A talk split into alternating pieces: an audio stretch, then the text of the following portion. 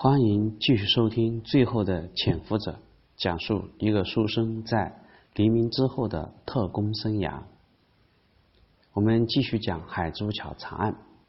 上一节我们说到，呃，胡林颖、林峰在余生的安排下，各自忙自己的。他一直没有得到回复，总觉得是不是哪里出事了？你看，我们接下来讲的是。胡林颖没有出事，他去参加特种汇报去了。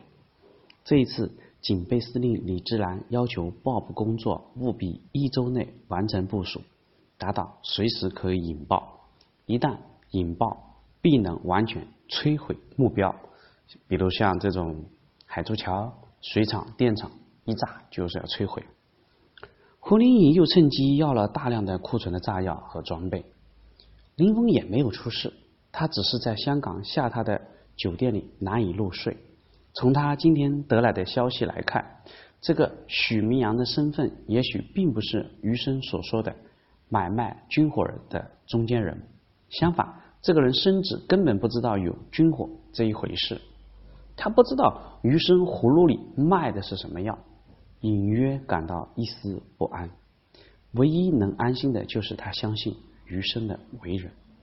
他要他秘密做的事情肯定不会害人。林峰不知道的是，他隔壁那个小特务也没有睡好，好不容易来了一次香港，他正带着风尘女子在房间里鬼混，而离他们不远的房间还有一个人没有睡。其实这一晚上没有睡觉的不止他们，还有许明阳，还有杨林。杨林特意秘密的来到了许明阳家里，把许明阳给吓了一跳。他并没有告诉杨林自己的地址。杨林能找上门，至少证明他们报社里面有一批人肯定是共产党的人。就在前几天，中华人民共和国成立的时候，许明阳的心里如果说没有一丁点激动，那是不可能的。这个政权。在十几年前，许明阳还是学生的时候，仍然弱小的可怜。许明阳曾经从报纸上看到过陕北红军当时仅仅只有几千个人，过着食不果腹、朝不保夕的日子。然而十几年过去了，他们就统一了大半个中国，还成立了新政权，把政权设立在三朝古都北京。对，现在应该叫北京。虽然不少香港的报纸仍然把那个地方叫做北平，但是他们在报纸十月一日这一天啊，全部改成了北京的字样。当时报社里有几个女孩子听到广播的时候，激动的泪流满面。徐明阳心里想：这么明显吗？这就看出来了，谁是共产党？他自己也得意的是，即便我不是共产党，但你看。共产党在香港的重要负责人仍然大半夜的找上自己。许明阳不无得意的把杨林让进了自己的家。杨林特意请许明阳明天务必将那个胡女士约到维多利亚港口边上的一个小公园那里，自己会在那里等他们，其他的事情就不麻烦许明阳了。哦，就这点事儿。许明阳一口答应。杨林并没有那么轻松，他请许明阳务必小心行事，注意保密。说着，杨林还塞给了他一叠港币。许明阳推脱了两下，但还是收了下来。第二天的上午，广州余生在酒店仍然没有看到胡丽颖，他只能先赶往消防总队。在香港。林峰再一次来到《文汇报》，许明阳一副一副有备而来的表情，和林峰寒暄了几句以后，许明阳就亲自开车带着林峰前往维多利亚港。林峰之所以信任许明阳，因为啊，他看出许明阳的城府并不深，他的表情就告诉他，昨天就已经安排好了，或者他已经得到了清晰的指令。他只需要按照指令执行就可以了。至于维多利亚港那里等的是谁，那才是重点。汽车顺利的开进了公园。在门口，徐明阳下了车，替林峰打开了车门，并且说道：“胡小姐，你要找的人就那边凉亭里，我呢就在这里等你。”林峰点了点头，谢谢徐先生。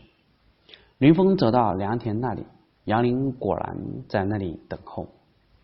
杨林笑着说道：“胡小姐，你好，我是远大商行的李凯。”林峰伸出手说道：“李老板，幸会幸会。”杨林客气的说道：“时间紧迫，不如我们就开门见山。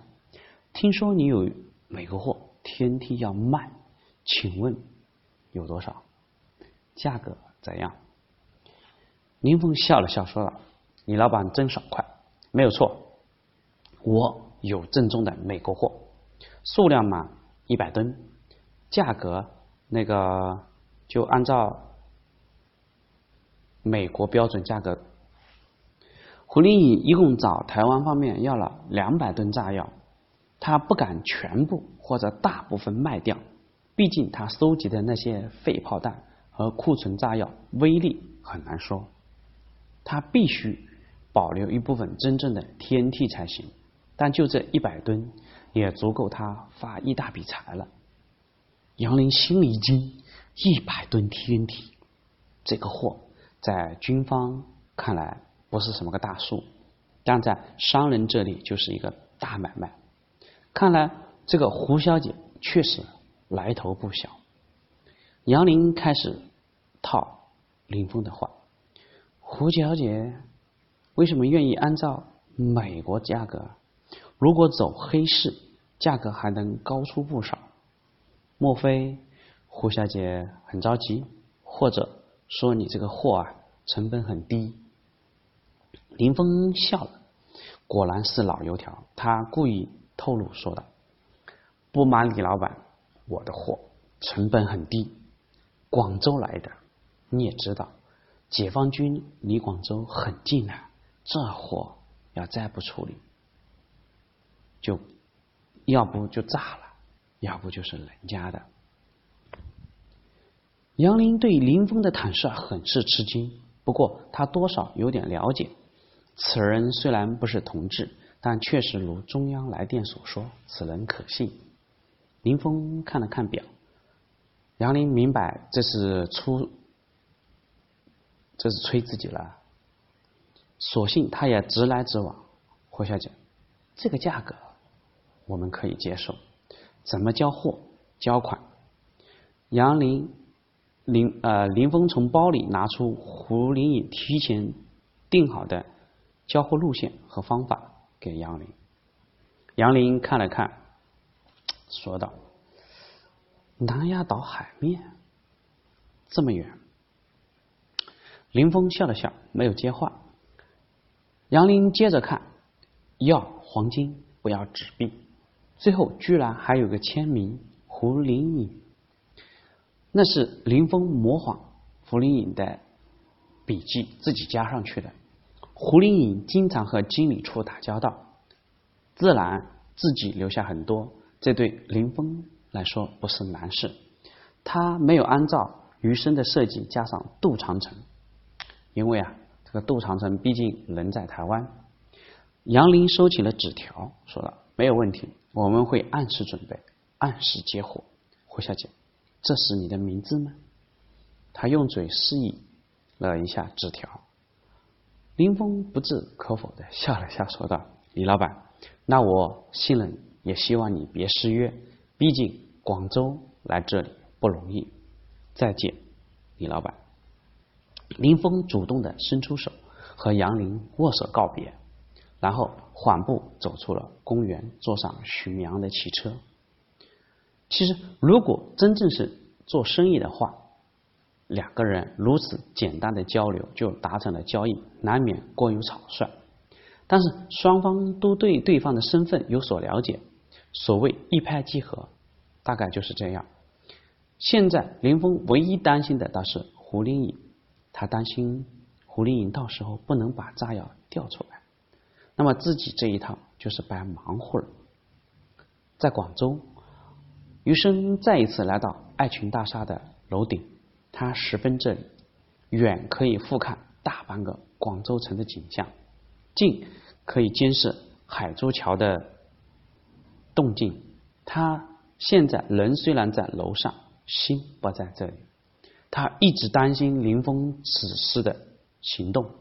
之前他自己利用出租车、黄包车发情报，虽然风险大，但是毕竟只是自己承担风险。这一次却把林峰搭了进去，对对，还有胡林颖，胡林颖死不足惜，但林峰却是应该活活下来，并且活得很好的女孩。他聪明、善良，又有担当。余生一直没有问他一个问题：他是真的为了找工作来军统的吗？恐怕未必。有时候余生也想到林峰会不是会不会是共产党的地下人员？他没法问，问了也白问，他也不会说什么，他也查不到什么。余生心想，他们的关系最终会到什么程度？